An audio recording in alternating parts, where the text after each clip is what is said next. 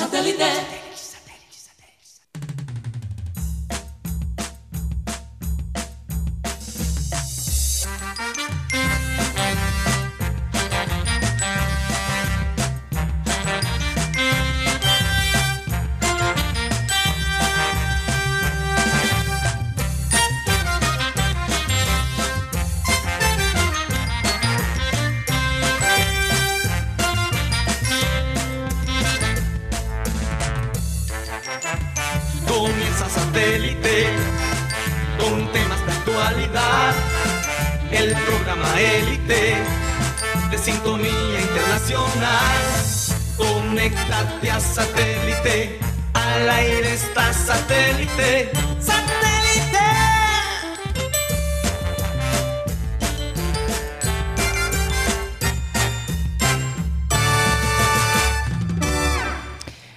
Señoras y señores, Mateo, ¿me permites? Muchas gracias. En eso no puedo tomar un selfie. ¿eh? Claro que sí, pero está en medio de la cámara, Mateo. ¿Cuándo, cuándo, cuándo ves a, a- a uno de nosotros tomando fotos, Karina? Aquí. Sí, no- es algo verdad, muy- Tienes que verdad. apreciarlo. No, no, Cu- yo- Cuando ocurre. Yo lo que- aprecio, yo lo aprecio. Yo lo aprecio. Me siento bien. Me siento lindo hoy. Ay. bueno, y es verdad, así te ves, así te ves. Señoras y señores, bienvenidos a programa Satélite. Muchísimas gracias por estar con nosotros el día de hoy. Hoy es miércoles de Remember Time. Por supuesto, vamos a tener nuestro satélite del recuerdo, que con seguridad les sacará una sonrisa. Sí. Recordarles que estamos transmitiendo a través de Sistema Cardenal 1010 AM, a través del TDT de Sistema Cardenal y a través de nuestro canal de YouTube, programa Satélite. ¿Por dónde más, Mateo? Para que sigas en caliente ahí. Claro, para calentar motores aquí. También nos pueden escuchar a través de la aplicación de radio digital, una aplicación que se llama TuneIn o TuneIn, para los que hablan inglés. Ahí estamos como Radio Caribe Sano y nos pueden escuchar a través de la aplicación eh, Spotify como podcast. Esa grabación de audio del programa, eso es lo que se llama un podcast, sale en las tardes, después de las cuatro y media, normalmente. Ah. Entonces, si no quiere escuchar con el desayuno mañana, ¿no? Porque hay gente que no escucha en deferido, que no escucha cuando se despiertan, quieren despertarse con satélite. Y a veces, Mateo, a medianoche, porque Ah. yo no sé, pero algunos han quedado con esa, con eso, cuando la pandemia estaba bastante fuerte, de, le- de no tener sueño, de trasnocharse. Entonces, algunos se trasnochan con nosotros. A mí me pasó algo muy curioso, no fue anoche, sino fue el lunes. Sí. Y yo, yo, yo, yo normalmente me duermo relativamente tarde, soy una persona más nocturna. Pero el lunes me dormí a las diez y media, que para mí es temprano, y después me desperté a las 4 Y no podías dormir. y no podía dormir. ¿Y qué hiciste? No, vi Bueno, no nos televisión, cuentes, yo-. No, no, no. No nos cuentes, Mateo. ¿Y por qué vas a, No nos cuentes. porque, porque vas a ir al morbo? Ah, no, le- no voy a ir al morbo. leí un libro, Ajá. vi, vi algo de Netflix. Pero el punto es que a veces hay gente que se despierta de pronto y no sabe qué hacer. Sí, Entonces, sí, sí. si a ti te pasa eso, puedes escuchar a satélite por Spotify, incluso puedes escuchar los días que perdiste. Así es. Bueno, déjame saludar a la gente de producción, Benji Bula, Alan Lara, Tox Camargo sigue convaleciendo el COVID, me dice que ya cuando pensaba que se sentía mejor, echó para atrás. Qué cosa. Muchos les ha pasado, ¿verdad, Rocha? A ti te pasó también. Sí, sí, claro. que Sí. Que ya tú te sientes bien y al día siguiente no, El dolor en la no espalda, exacto. el O fiebre. Parece que la fiebre le regresó. Te mandamos un abrazo, un saludo. Espero que tus compañeros te distraigan por lo menos la tarde de hoy. Sí, un saludo para Tox. Te extrañamos por acá. Te extrañamos Te bastante. extrañamos, todos te extrañamos. Te queremos mucho, te queremos.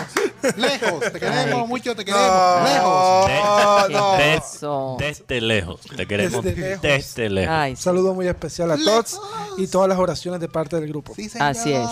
Bueno, con nosotros está Mateo Gueidos, Benjamín Gutiérrez, Juan Carlos Rocha y quien les habla, Karina González.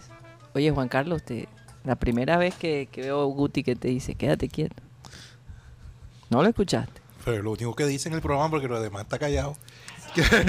Lo que pasa es que a veces... Y, y hoy No. tienen la camisa de nuevo. No, es que eso, me- eso cuando voy entrando digo, este Los man- gemelos fantásticos. Este man es brujo o qué, porque puse no, yo esto. Yo me la puse hoy Ayer por, estaban de azul y hoy están de rojo. No, yo me la puse hoy por el partido de Junior. Claro. Para darle Los a colores. Junior. Pare- parecen Sí, las sí, sí. banderas. Las banderas De esas que... que se ven allá en la... Ah. Oye, me cuentan, Juan Carlos, que... Ah, pero vamos con la frase primero. Sí, sí.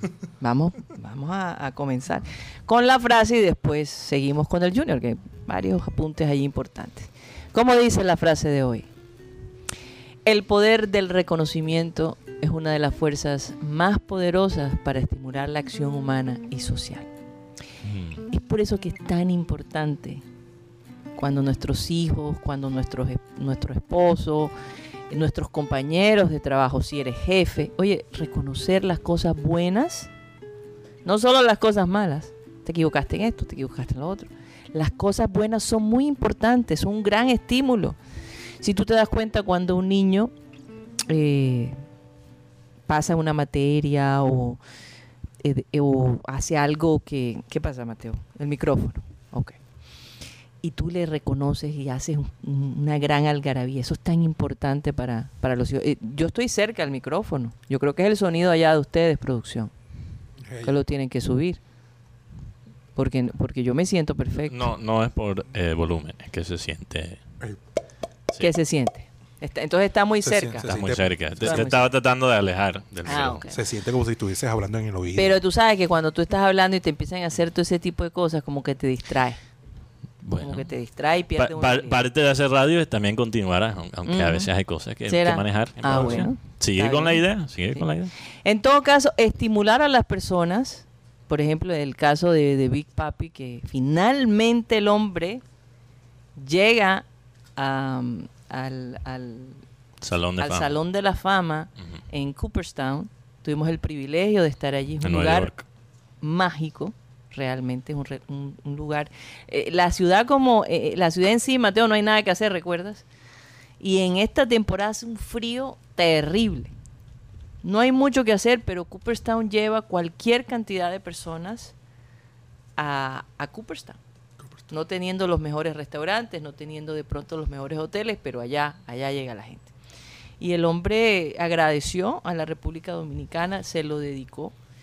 Y sinceramente, increíble que en, la, en el primer sorteo, ¿verdad? Que se hace para escoger, el 77% de los jurados dijeron sí a Big Papi. Y el hombre se gana, se gana En su primer año En su primer año. de ser sí. candidato. Sí. Me da tristeza porque Mm. Yo obviamente como, como alguien que creció viendo a, a David Ortiz, sí. que realmente se enamoró del béisbol viéndolo a él jugar. Yo, yo diría, es lo mismo con todos los deportes. Siempre hay, hay un- hay un atleta que te enamora de ese deporte. sí. Por ejemplo, para muchos que vieron a Maradona jugar, fue Maradona.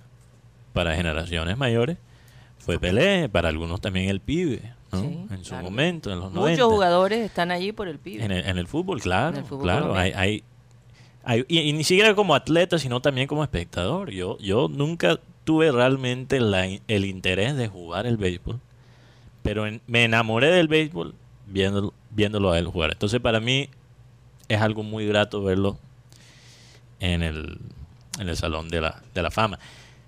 Lo que me molesta es que se daña un poquito esta celebración de un jugador tan importante como David Ortiz para un equipo importante como las Medias Rojas. ¿no?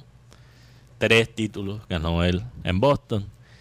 Obviamente formó un, un papel, formó un gran parte de, de ese equipo que derrotó con esa, esa maldición del bambino que tenía el equipo de Boston. Sí. Pero se daña es- esa celebración por la ausencia. Y fíjate lo que lo que eh, lo que dijo la frase, la importancia del reconocimiento y también la importancia de los que no se reconocen. Porque eso también nos dice bastante. Sí. Y nos dice bastante del béisbol que en sus últimos años de candidato no entren al, al Salón de la Fama Barry Bonds y Roger Clemens. por bien y por mal, nos dice bastante del béisbol. Y en particular me quiero concentrar en Barry Bonds. Porque para mí no hay duda que Barry Bonds, antes de empezar sus usos ¿no? de los esteroides, ya era un jugador de Salón de Fama. de la Exacto. fama. Ya merecía estar ahí como uno de los mejores bateadores ya en ese momento de todos los tiempos. Quizás Barry Bonds sin los esteroides no termina siendo el mejor jonronero de todos los tiempos, como lo terminó siendo gracias a, ¿no? a, A ese estímulo. a ese estímulo. Que lo empezó a usar en sus 30, en sus 30, cuando ya se le estaba acabando la carrera, para prolongar su carrera. Y realmente lo que terminó pasando es que él tuvo las mejores temporadas de su, de su, de su carrera eh, por, por esa fuerza adicional, porque él, su cuerpo transformó. Barry Bonds cuando era joven no era tan, tan fuerte. tan forzudo, era, era más flaco. Entonces, me parece Pero la una pregunta- lástima. la porque- pregun- la sí, pregunta es, Mateo. pero, pero eh, para concluir el punto, me parece una lástima que no esté Barry Bonds, porque Barry Bonds, ok, es el máximo, ¿verdad? En la lista de jonrones de todos los tiempos. Sí, Tienes a Roger Clemens, pitcher. que es el máximo ganador del premio Cy Young Sí. de toda la historia, que es el premio que se da a los mejores lanzadores en el béisbol. Y no tienes a Pete Rose tampoco. Tres leyendas que representan. O sea, se, se supone que el Salón de Fama, Salón de la Fama representa la historia del béisbol y no tienes tres jugadores históricos. Ahora, cada uno de esos jugadores tiene sus manchas en su carrera. Qué cosa, ¿no? Pero, pero lo irónico es que los que votaron por estos jugadores son los escritores. Los escritores de béisbol, los periodistas de béisbol, que se aprovecharon mucho de la época de esteroides del béisbol. Porque en ese momento el béisbol, Estaba. gracias a los esteroides, era el deporte más popular de los Estados Unidos. Sí. Y muchas de las carreras de esos mismos escritores fueron alimentadas por el- los esteroides también, indirectamente. Y la liga misma fue muy alimentada por, la- por los esteroides y por eso, por mucho tiempo, se hicieron los locos. Y el que manejaba las ligas mayores en ese momento, él sí está en el Salón de Fama. Interesante. El dirigente que volteó la cara, que miró hacia otro lado, sí está en el Salón de Fama. Pero los jugadores no. Y esa es la, la cosa que me da mucha rabia. Tony Avendaño va a estar con nosotros, con seguridad. Nos, él sabrá un poco de la reacción de, de los hinchas, ¿verdad? De, de los seguidores de estos eh, peloteros que no, no los agregaron al Salón de la Fama. Pero vamos a. Hoy, hoy juega Junior a las 8 y 15 de, de la noche contra Nacional. Y hay. Hay una locura de la gente por, por comprar boletas, Rocha. ¿Qué es lo que está pasando? Aquí dice Guti que la fila para comprar Pero eso boletas- para la selección. Ese es ¿no? para la ese selección. es para la selección, ¿verdad? Sí, sí. Selección y también abonos. Y No. también abonos Sí, para el tengo no. entendido, Rocha, y, y no te, Que no, y no te voy a discutir esta vez, pero la, Eh, pero ya entraste fuerte. no, porque Guti, es que él entró, el tono, él, me entró primero con, con el tache más arriba. Sí, pero lo que pasa fuera del aire no es lo no, que no, pasa fue el aire. aire. Fue, fue- en el aire que Ajá. lo dijo. Pero entonces, ¿en qué, qué te Ay. basas tú para decir que no son los abonos? Directamente el gerente de mercadeo de Junior. Ajá. ¿Cuánto, ¿Cuántos abonos se han...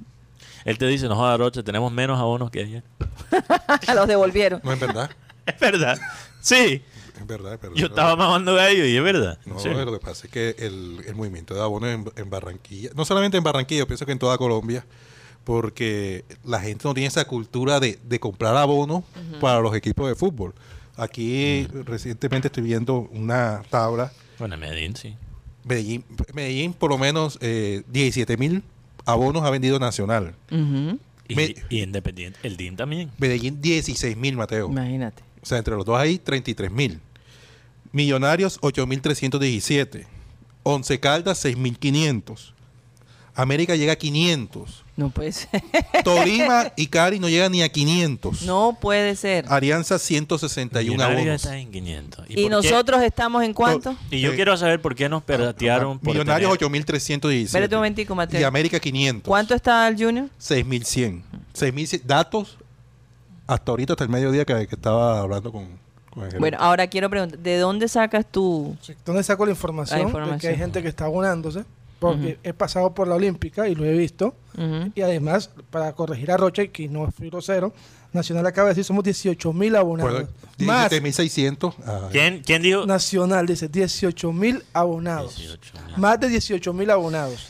Guti, ¿no será que te estaban diciendo que estaban esperando los abonos del Junior para que no te pusieras en la fila? No, la verdad no.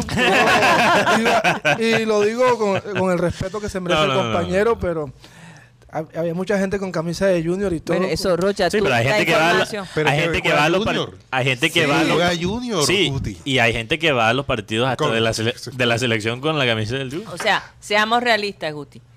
Por la ¿Tú camisa no puede preguntaste ser. a la gente? Sí, claro. Tú Yo preguntaste. en la? Olímpica pregunté. ¿Cuántas personas? co- eh, Habían entre 100 y 200 personas. ¿Cuántas? 100, 200 personas. Pero lo que pasa es que, eh, imagínate, el Junior cuenta, o supuestamente presupuestado tienen, la meta llegar a 25 mil abonos. Eso no se va a cumplir. ¿De dónde y hay, sacaron y- y Yo hay- creo que 15 mil. eh. Hay Mira- que ser ambicioso, pero... 20 mil. Mira, la mejor venta de abonos, creo. por decirlo así, Ajá. fue en el año 2017 cuando vino Teo y Chará, que se vendieron 23.500 abonos en el Junior. Sí. La meta eran 30.000.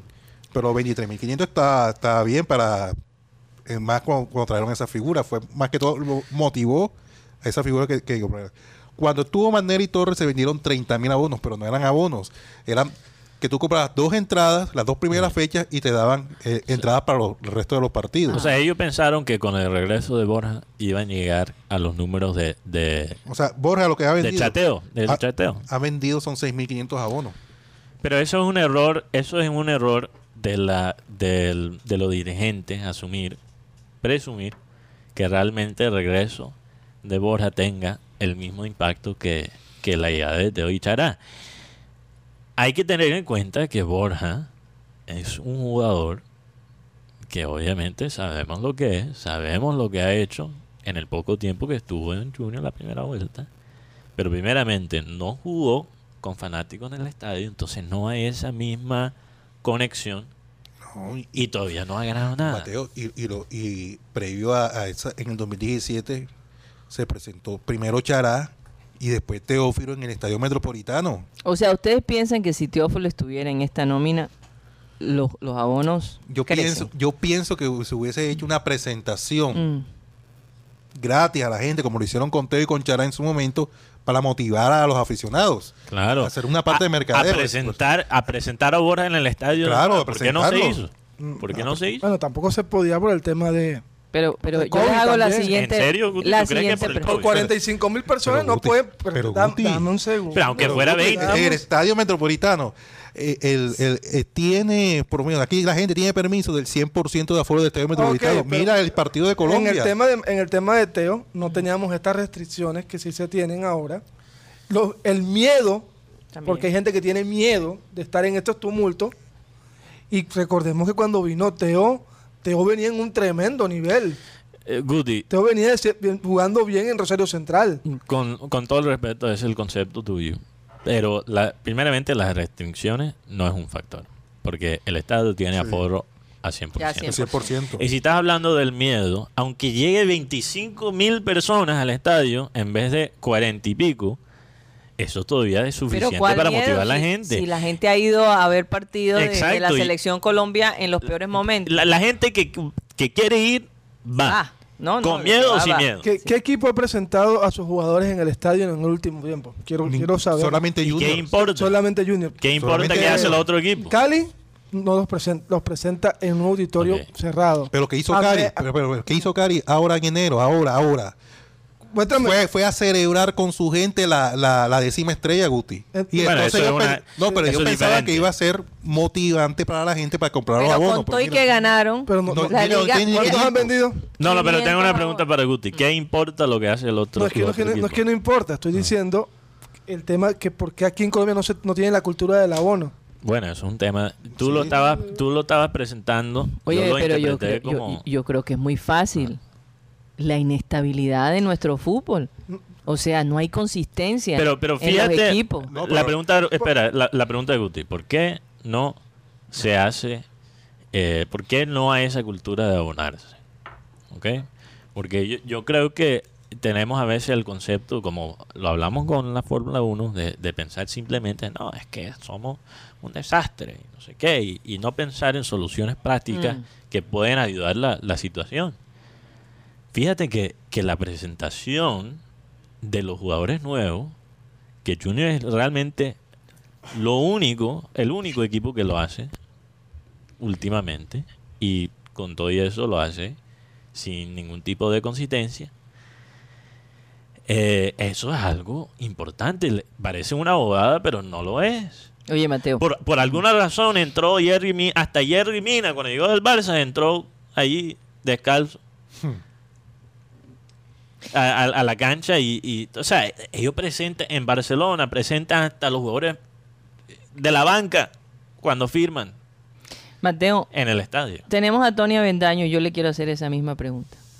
Tony, ¿cómo estás? Bienvenido a Satélite. Buenas tardes a todos en Barranquilla. ¡Feliz año, Tony! Hola, Tony. Tony recuperándose, Tony recuperándose El del COVID. Estoy recuperándome. no- no- estoy aquí con un problemilla con la cámara. Sky me sacó la mano peluda hoy. no Tendrá COVID.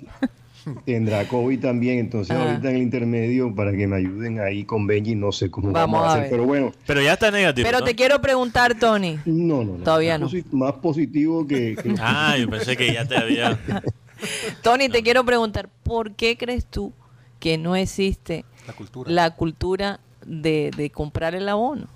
Aunque Yo sé que a- tú comprabas el abono cuando vivías acá siempre. Sí, yo, yo, yo te voy a hablar eh, de los años 1600. Ajá. Entonces, lo que yo me acuerdo, yo eh, iba al estadio con uso de razón el año 81, donde estaba Tutino. Eh, mi papá me llevaba con boletas. Se dio cuenta de que me gustaba y que no me, y ya me quedaba ahí. Mi mamá no me daba permiso, pero en el año 82 mi papá compró el primer abono.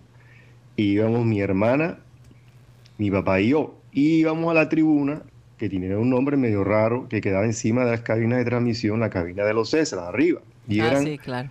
ahí cabían cuántas personas, Karina, no sé si tuvieron, también éramos unos niños, ahí cabían que Mm. 300 personas en cada uno, o 100, no sé, eran como cinco filas. Sí, recuerdo. Y, y ahí nos sentábamos con mi padre, eh, 82, 83, 84, 85. Hasta Ya que el se Junior pasó al Metropolitano. venían unas cositas. No, pero en ese, en ese momento no se manejaban cifras, pues no, no, no recuerdo. Ya con el estadio metropolitano, ya la gente se abonó más, Claro. pero ya la gente, mis padres y la gente que tenía más allá de 45, 50, se les hizo complicado toda la movilización al, al estadio metropolitano. Sin embargo, la gente compraba sus abonos, pero no recuerdo eh, esa cantidad de abonados. Eh, el estadio siempre, el metropolitano siempre se manejaba siempre con muchas boletas. Sí. Entonces llegó el equipo de los noventas, Claro, donde Claro. se llenaba el estadio, sí. Llegó el equipo del 91 con Ferreira, después del 93, y el estadio estaba prácticamente lleno Sí. y todavía no había la cultura del abono. Yo recuerdo que eran boletas. Eh, los que teníamos abonos éramos los mismos, y voy a decir una palabra bastante barranquera, los mismos arrayúos, los mismos que van ahora a los 10 mil. En ese tiempo existíamos los mismos. Y nos sentábamos en los mismos sitios, teníamos amigos, o sea que nos veíamos en el estadio. Eh, luego recuerdo, ya me vine para Estados Unidos, yo estuve abonado hasta el año 2000. En el año 2004, o me corregirán ustedes, ¿cuándo estuvo el, el Yugoslavo? En el 2003. eh, 2003 el estadio estaba, ya yo imagino que ya Guti Sí, sí. y todos ustedes estaban por ahí, el estadio estaba lleno, Sí, completamente. le Bueno, decíamos yo- el equipo de Salserín. yo- yo que solo estaba Edgar Zapata. Edgar Zapata, le decíamos Salserín. Ah. Saludos a Edgar Zapata. ¿A, a qué, a qué edad fuiste tú por primera vez al estadio, Mateo, Metropolitano? Tendrías 14 años, tal vez. Sí, como 13, 14 años por ahí. Me ganaste. Yo a los 16. Bueno, Y el, fíjate. y el estadio y el estadio no se llenaba. Entonces, Sí. después vi que comenzaron con el tema ya, ya las cosas cambiaron Y, y yo creo que el ma- ya llegamos, imagínate, nos vamos a volar a casi todo el tiempo hasta el 2018, donde el Junior vendió la cantidad de abonos que ustedes conocen. Pero no hay una cultura de abonos. Yo creo que en Colombia, yo pienso que la cultura de abonos es en Europa, donde los equipos más se manejan diferente. Donde No, pero en México socios. también, Tony. En socio, pero en México también son, también son los mismos equipos, son tres, cuatro equipos grandes donde ellos tienen, por ejemplo, los equipos de Monterrey, que son la gente eh, es muy aficionada al fútbol, están completamente llenos y se llenan los, el, el- el- Monterrey los Tigres están llenos siempre. Mm. Eh, otros equipos de México que meten gente, yo creo que esos son los dos que llevan más gente. Las- los equipos de la Ciudad de México no llenan. Aquí en los Estados Unidos, cambiando aquí, en la Bahía, el equipo que más tiene abonados es el equipo de hockey, los Sharks, los tiburones de aquí, son, Sí. siempre está lleno.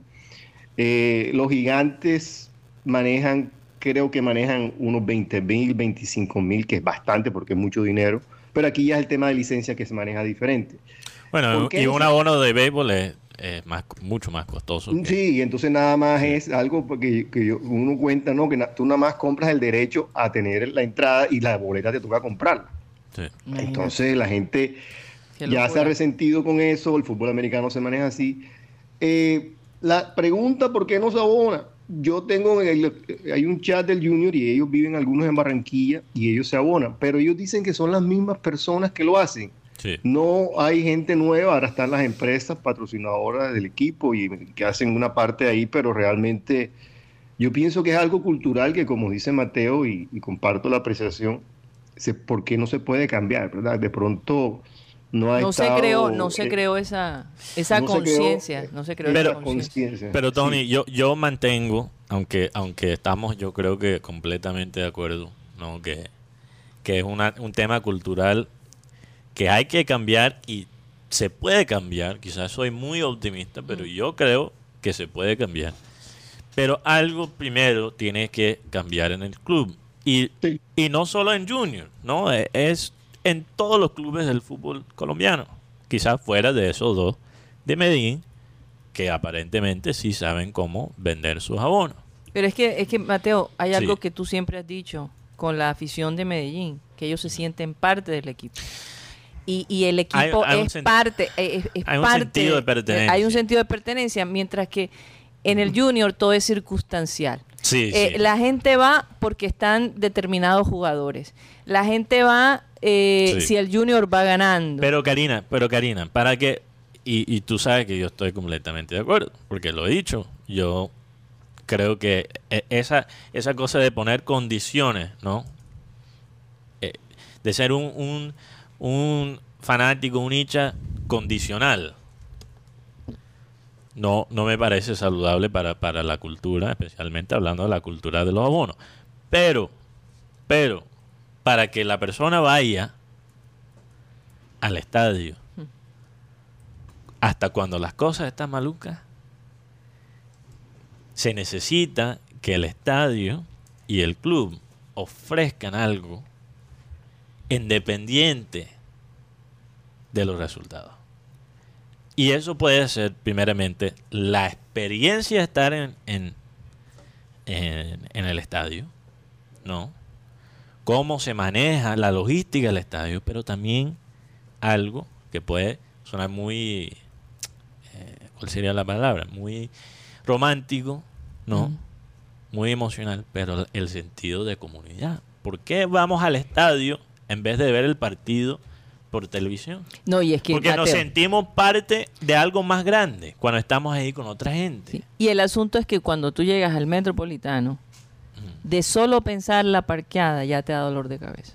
Sí, eso No hay es- De- facilidades. no hay facilidad, entonces uno dice, pero ¿para qué voy a yo a, a- a- a ir a parquear allá y después me toca caminar Eh, pero- porque pero- te hacen dar una vuelta Y, absurda? y- y, Karina, eso todo es muy válido. Mm. Eso, es todo, eso todo es muy válido. Y yo creo que obviamente si podemos facilitar la logística, ¿no? De, de realmente ir al estadio, eso sería una gran ayuda. Pero la gente cuando siente que gana, gana algo con ir al estadio, a pesar del resultado, hace lo que sea, a pesar de los obstáculos para llegar al estadio. Sí. Hace lo que sea. ¿Qué ibas a decir, Tony? Sí, yo pienso que el tema del parqueadero ha sido algo siempre y, y- y te voy a dar los dos, los dos puntos de vista, ¿no? Lo, allá no hay parqueadero, salir del estadio es complicado, siempre ha sido desde que yo me acuerdo, inclusive en el estadio Romelio Martínez. Eh, yo Pero por lo menos en el Romelio eh, estaba en el centro de la ciudad y había como más opciones, no sé. Yo- y la gente iba a pie, y ¿verdad? Exacto. Entonces, y, pero acá la cosa es diferente. Yo he estado en el estadio de Bogotá, es la misma historia, en el Ujú. estadio de Medellín es la misma historia, pero en el estadio de Medellín hay metro, entonces la gente Ah, usa eso- el transporte público. Eso también es un Claro, factor grande. Un gran sí. factor. un gran- Y aquí en los Estados Unidos es lo opuesto. Y lo que ustedes que hay en Europa, aquí un parqueadero cuesta. Uf, El parqueadero, para que ustedes se hagan una idea, el metropolitano está en, la mu- en el Murillo. Y tú quieres, y ellos tienen el parqueadero, es monstruoso, grandísimo. Si tú te quieres parquear el de 30 dólares, te parqueas como en la calle 30. Y entonces ellos te van poniendo precios. Si quieres pagar 45, te dejan ahí en la avenida Las Torres. Y si te quieres parquear al lado del estadio, te cobran 60 dólares Así o es. 70 dólares. Y, y entonces, obviamente que hay facilidades de transporte, de, de- de- de- de trenes y eso. Pero es un tema bastante complejo. Yo, yo siempre he sido partidario y, y eso yo puedo compartir aquí, que, ese estadio es muy grande para el equipo. Sí. Yo pienso Total. que eh, en un futuro, yo pienso que el equipo, y va a sonar de pronto controversial, debe construir su propio estadio Sí.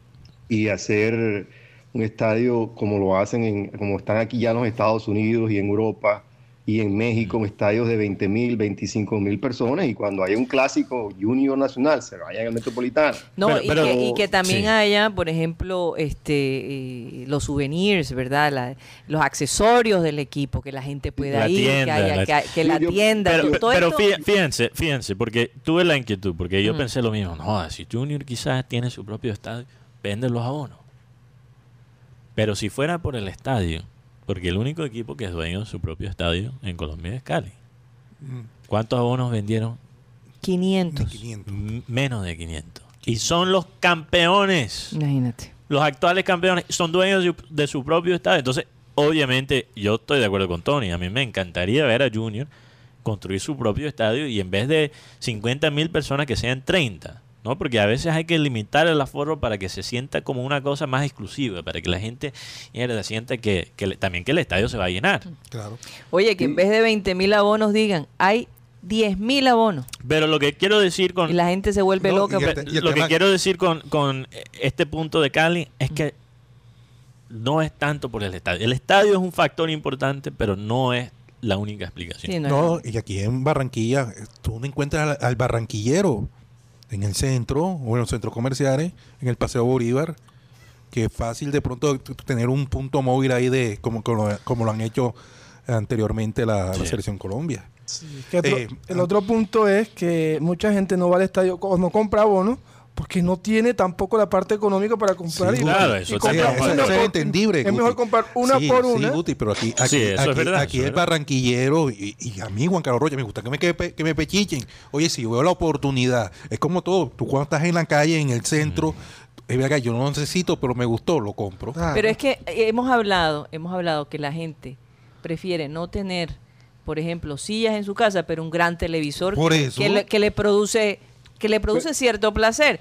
Entonces, si la ida al estadio, como dice Mateo, no produce placer, ¿por qué a la inversión? Exacto. Vamos, Y- y vamos hay, a hay- hay distintos tipos de placeres también, Sí. ¿no? Claro. No, pero, no, No, no, no, no, hay otros que somos para- masoquistas. Para, para que, eso es verdad. Tú sabes que a mí me encanta ir al estadio quizás porque soy masoquista. Sí. Y porque me gusta sentir que estoy con otra gente. Porque bien. quiere escuchar a Yuranes, eso también. Sailor Moon. Oye, es que ni siquiera hay que ser Tony, bien masoquista. Ni para- siquiera que nos sacaron de los estadios, nos sacaron de los centros comerciales y todo. Ni siquiera, de- Sí. o sea, se nos olvidó lo tanto que nos hubiese gustado en esa época de la pandemia estar en un estadio y estar acompañando al equipo. Ni siquiera ese estímulo ha ayudado a que compren los abonos para este año. Sí. Eh, Y, y el Rocha tiene, Rocha es el de las, cu- el de las chivas aquí, ¿no? Rocha es el encargado, El chivero. el chivero, y le dan palo porque pregunta. Ayer te dieron palo Rocha por allá. Ah, no, pero es que lo que pasa es, Tony, es que yo voy a explicar la No, pero situación. eso está bien, Rocha. No, no, que- Sí, que- ¿qué fue lo que No, pasó? sí, así, No, lo que pasa es que las preguntas que yo tenía pensado ya las habían hecho. Yo no iba a repetir las mismas preguntas. o sea, ya. ¿Y Sí, te molestaron por lo de la camisa? Sí, me han dado palo por, por redes. Sí, te, daron palo. Palo ¿En y, del bueno. Pero eso quiere decir que te, nos escuchan hay siempre. Controversial. No, a decir Pero- otra cosa. eh, Pero, pero ahora que llegue la firma Adidas de Rocha te- de contra la historia, ojalá que ese sea un nuevo impulso al, al equipo, ¿no? Que la firma Adidas va a llegar, Sí. parece que va a llegar con, con la firma Adidas, no es otra firma. Mira. Ojalá que todo lo que ellos tienen pensado pueda ayudar de pronto a la tienda esa que, que, Sí. que todos Ojalá que queremos, que, que representa al equipo, que esté en, una en el estadio, que esté en un centro comercial, que haya en un aeropuerto, que uno vaya a comprar online, no te cobren 150 dólares por mandarla, etcétera, etcétera. Pero, pero Tony, eh, eso realmente es excelente para crecer el perfil eh, del La marca, la, la marca del equipo a nivel internacional. Pero en la ciudad misma, Pero Vamos mira, a ver. Hay, hay un gancho ahí que, con lo que dijo Tony. Hay expectativa por la indumentaria. Claro. Oye, mira que si te Sí, abonas, yo oye, pero si te abonas, Un tienes, descuento en la nueva indumentaria. o, o tienes la prelación de, de comprar, eh, de tener la, la- la Claro. primera ra- Oye, la Tony, primera de- nosotros hemos echado aquí unas ideas. Que, que- estamos que- regalando ideas o sea, gratis. estamos regalando ideas diciendo, óyeme, incluso los oyentes también han sugerido y lo hemos dicho. Pero bueno, vamos a ver qué pasa. Eh, Vamos pa- a un corte comercial. Si La- llegamos la- a los 10 mil, Sí. eh, yo lo voy a declarar La aquí públicamente. Si llegamos a los 10 mil abonados, Goody se tira del nuevo muelle de Puerto Bueno, Colón. No se puede. ayer- No se ayer, puede. ayer- ayer adelantábamos lo de. Guillermo Ceris. ya, ya hoy dan como un hecho de que ya tiene el ok del Deportes Torima, vendría préstamo a- al Junior. O sea, Ah. yo, yo puedo adelantarme que Guillermo Ceris va a ser el próximo refuerzo del Junior de Y Barranquilla. el último refuerzo, me imagino. ¿Cuántos no, quedan? no, no, porque Todavía quedan dos de- más. No, porque el arquero está presentando los exámenes, ya Ah, O ok. sea, dos refuerzos más. dos refuerzos más Del Tolima. del Tolima. Entonces, los últimos, los últimos dos refuerzos del Junior para esta temporada Ya están. se presume que son Jefferson Martínez y Guillermo y Celis. Guillermo Ceris. Ah, bueno. Aparte, eh, hoy Junior estaría con Viera, Pacheco, Omer Mera y Velasco. Va Velasco la- por, la, por el lado izquierdo. Interesante. Giraldo con Didier, Cabrera, Cetré y Albornoz y Fernando Uribe. Ese va a ser el equipo que va a Ah, colocar hoy Bueno. Juan Cruz Real frente al Nacional. Perdón, ¿puedes repetir? Yo sé que tenemos que ir a, Estamos súper pasados, Karina, pero solo quiero escuchar la alineación una vez más. El ataque, el ataque. Bueno, Viera, Pacheco, Omer Mera y Velasco. Giraldo, Didier, Jesús Cabrera, Ce- eso está ahí. Y Jesús ya jugando un papel más ofensivo sí, eh, que la última vez. Cetré, Albornoz y Uribe. Me parece bien. Vamos a ver. Vamos a ver Sí. cómo resulta eso. Es a las 8 y 15 contra el Nacional. Oye, una emoción enorme porque ahora sí, esta es como la prueba de fuego. Sí, sí, la prueba de fuego. Les definitivamente. sugiero que empiecen a tomar a las 7 para ya estar entonados. Mateo, por no si sugieras eso. Mateo, no sugieras eso. Bueno, nos vamos a un corte comercial y ya regresamos.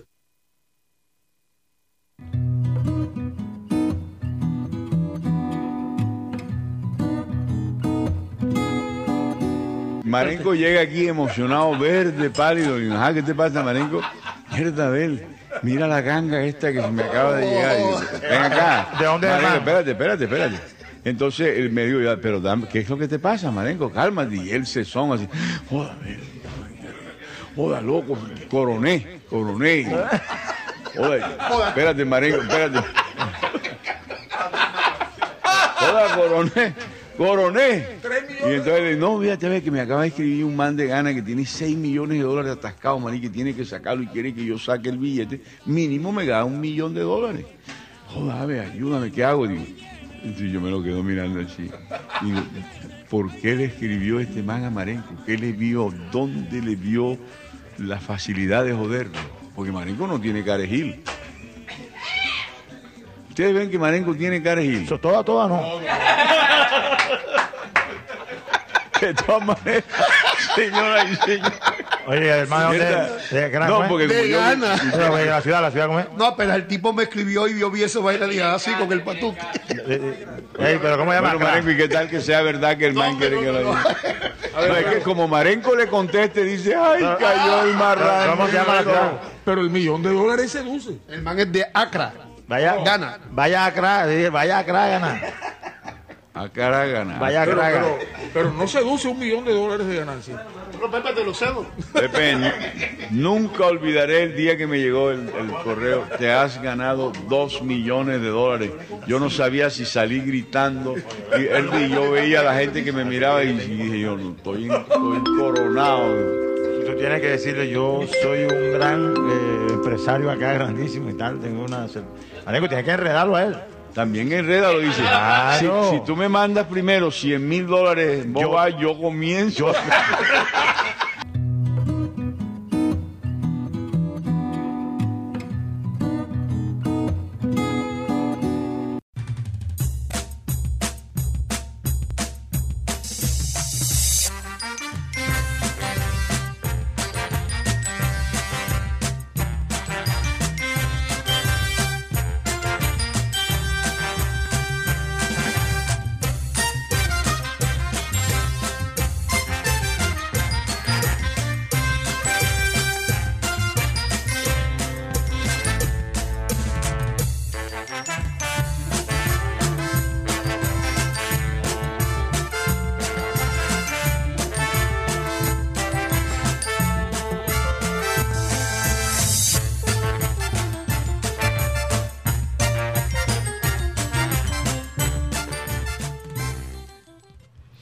Esto es programa satélite que se transmite desde la ciudad de Barranquilla, Colombia, South America. ¿Y de qué te ríes, Guguti? ¿Qué pasó? ¿Qué te dijo Rocha? No, nada, nada. Que, un que sí, que si eso es ficticio o eso es de realidad. ¿Qué cosa? ¿Qué? La discusión. No, ¿Cuál, tranquilo. cuál discusión? Ah, están preguntando que ustedes dos tuvieron. Sí, ¿no? No, es real. Es real. No, Aquí, no, aquí, casi se... Ahora, Ya yo casi sacaba aquí las real, tarjetas- una de las tarjetas. real, entre comillas, porque a veces nos vamos duro al aire y después fuera de Después están comercial, ya, abrazados y todo. ya. Eso, eso es parte de, no, de manejar. Vamos a, a saludar a los oyentes rápidamente, Mateo. Un saludo muy especial a todos esos oyentes digitales que alimentan nuestro chat de YouTube. Oyente como... Ahí tienes los tambores. Sí, esta vez sí me pusieron los tambores correctos. Sí. Le pusimos la tarjeta amarilla y... Sí, sí, reaccionaron, reaccionaron. Reaccionaron. Saludos a Milton Zambrano, Bebe Films, Rebeca de la Osa, Luis Felipe Caballero Salazar, Dairo Muñoz, Víctor Roa, Luis Rodríguez. Un saludo a nuestro amigo Joan Nieto, que aquí nos deja un dato sobre las camisas Sodio del 2001. La, que fue la más vendida de la historia. Aquí dice Joan Nieto. Una de las razones por las que la camiseta Sodium 2001 fue la más vendida de la historia es porque además de ser económica y bonita, era porque tú podías ir a Sodium, comprar tu camiseta y personalizarla. Eso es un tremendo es gancho. fundamental. Personalizarla. Increíble. No, y no que la gente ponga hasta sus plevedades atrás en, la en la- en el dorsal. Pero que la gente sienta que... Pero porque das malas M. ideas. No, no, no, no. O sea, yo no ¿Tú digo te que... imaginas las vulgaridades que pondrían atrás en la... Yo no, yo no digo... Yo no, Yo no digo creo que, que yo el- haría eso, pero... No creo que el club permitiría No, que no, la pero atrás. Ella es mía y yo soy de ella. Una cosa así. Yo veo muchas... Ay, Dios.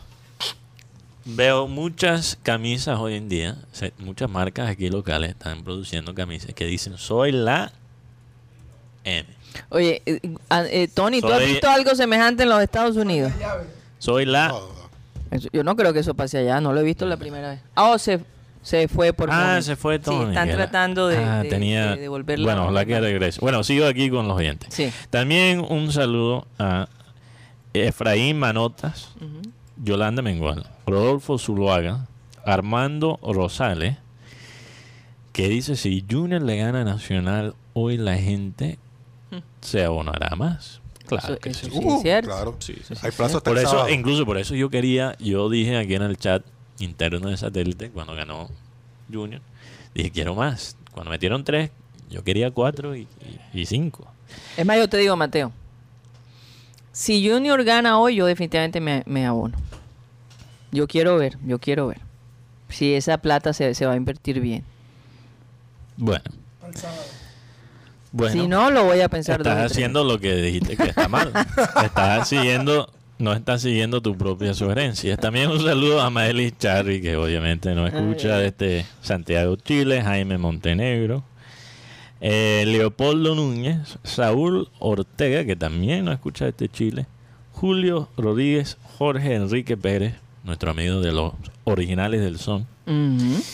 Y obviamente todos los oyentes que nos escuchan también a través de Sistema Cardenal 1010 AM. Ya siento que mi voz regresó. Después de el abrazo de Magda, ya me siento. Tú sabes que mi voz, 100%. mi voz no ha regresado. Desde que tú. Desde que tuve también, Mm, me pasó algo parecido a ti. Salí negativo, pero mi, mi voz no ha regresado. Siento todavía... Yo, yo, También un último saludo que Ah. aquí entró al último momento, Noel Aldana, que nos Mm. escucha desde Cincelejo. yo, yo siento que no, no soy yo desde que volví. Sí, desde el COVID. O sea, tu energía... Yo sí la notas un poco baja. Sí, Ayer fue la primera vez que sentí como que volvió el rocha Pero- de antes. No, pero es que el tema es que me da hambre, me da hambre, ando con hambre. Hambre, en serio. Ham- hambre. Y antes no. No, no, antes no. te- manejo mucha ansiedad ahora. Ansiedad. Claro, porque es que como uno se aísla y está tanto tiempo encerrado, e- esa parte también afecta de alguna manera, ustedes Pu- tienen que entender. Puede ser, puede ser. y el temor a que te vuelva a dar. Puede ser. Vivir Bueno, lo eh, eh, es que no, no debes tener temor al principio, después de tenerlo, porque no te va a dar, porque ya lo tuviste.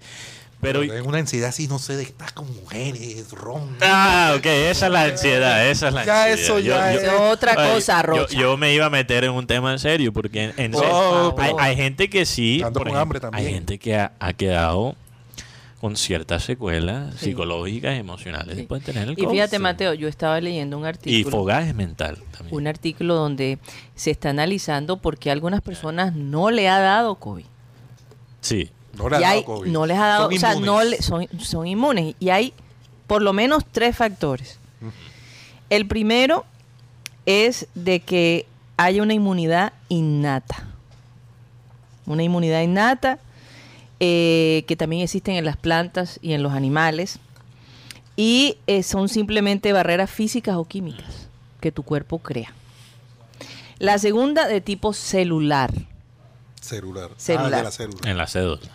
Es No una barrera digital, potente, inespecífica, que no está relacionada con ningún virus en particular y esta por eso se llama inmunidad genética. Y, es- y esta es la que nos transmite de, de repente nuestros padres. O sea, Sí. que es posible, Mateo, que las mujeres embarazadas que tuvieron COVID le transmitan a sus hijos La inmunidad. la inmunidad. Interesante. Eso es interesante. Y la otra es las relaciones, las relaciones inmunológicas cruzadas.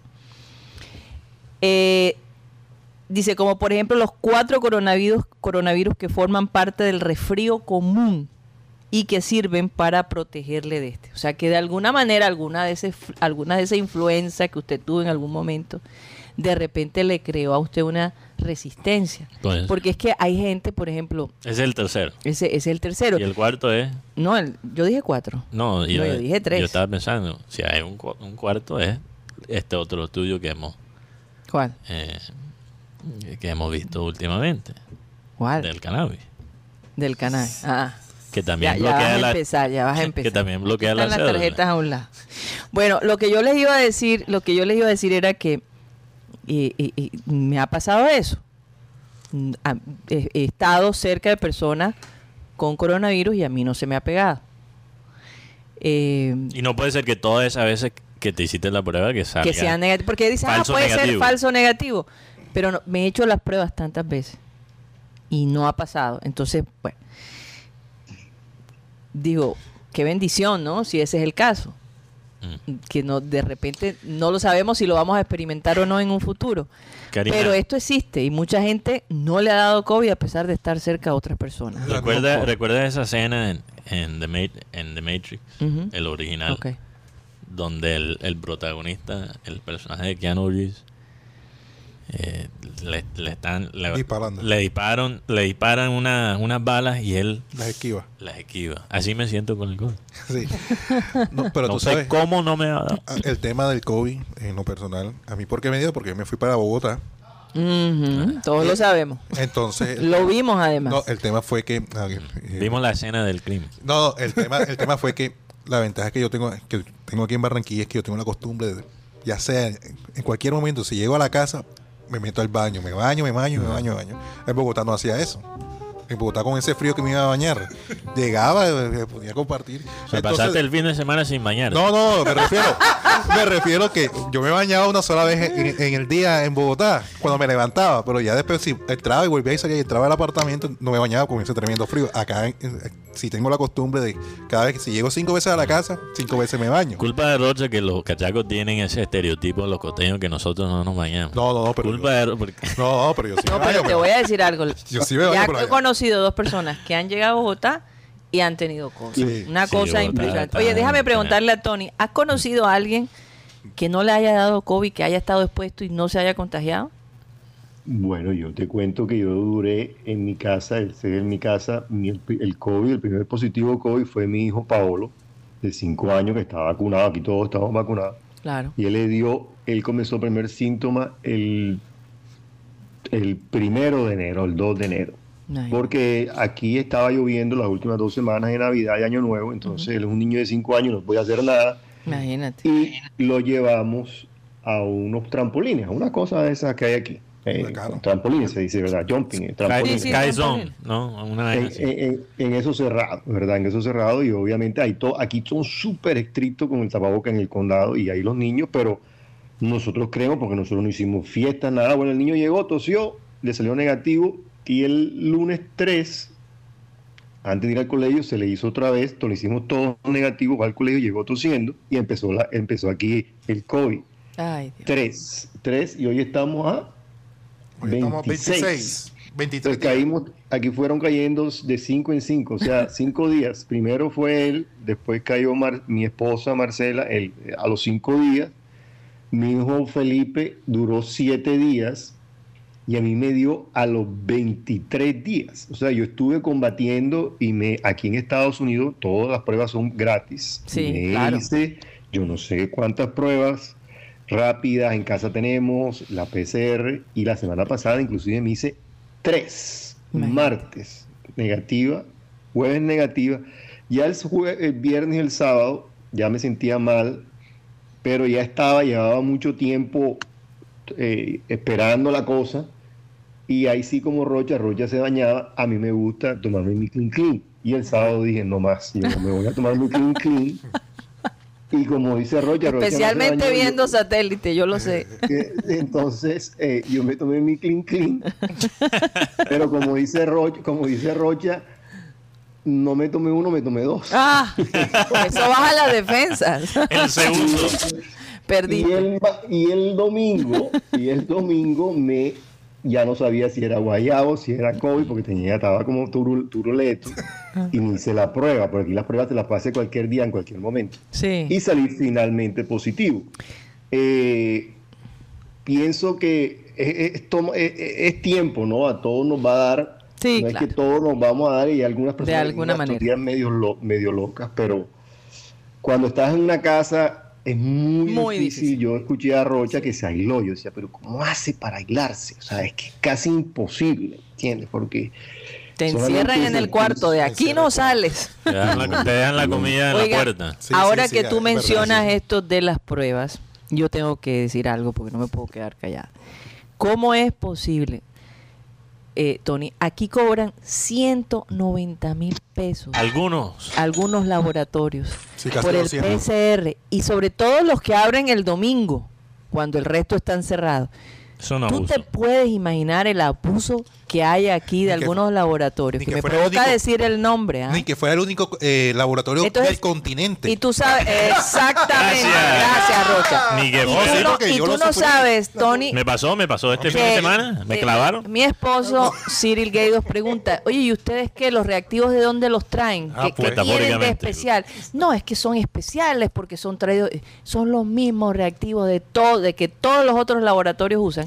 Pero esta gente se da el lujo de cobrar 190 mil y ni siquiera te dan la prueba rápida. Eso es lo que yo. No, no. Tienes que esperar al día siguiente para que para que te den los resultados. Eso es lo peor de todo. Cobran el doble y son más lentos que los otros. Y mientras, Eso es un abuso y se tiene que acabar. y mientras tanto, esperando tú el resultado, que te puedes contar a otras personas, porque eso también se ha podido Bueno, se supone que No, si estás dudoso, no te te lo a, te te lo voy a decir por qué. Porque las famosas pruebas rápidas que está dando el gobierno o el distrito, tú tienes que hacer un filón no, ni hablar. Claro. Entonces, Ni te puedes contagiar allá mismo. Entonces, El, el- el- exacto, porque el- el- la logística de las pruebas que da el gobierno es un desastre. Entonces, realmente lo que debe estar haciendo el gobierno, si realmente quiere limitar los contagios. Oye, que controlen los laboratorios, los costos. No, Karina, no, Karina. Eso es absurdo. E- Eso lo tienen que hacer, pero, pero eso no es lo que iba a decir.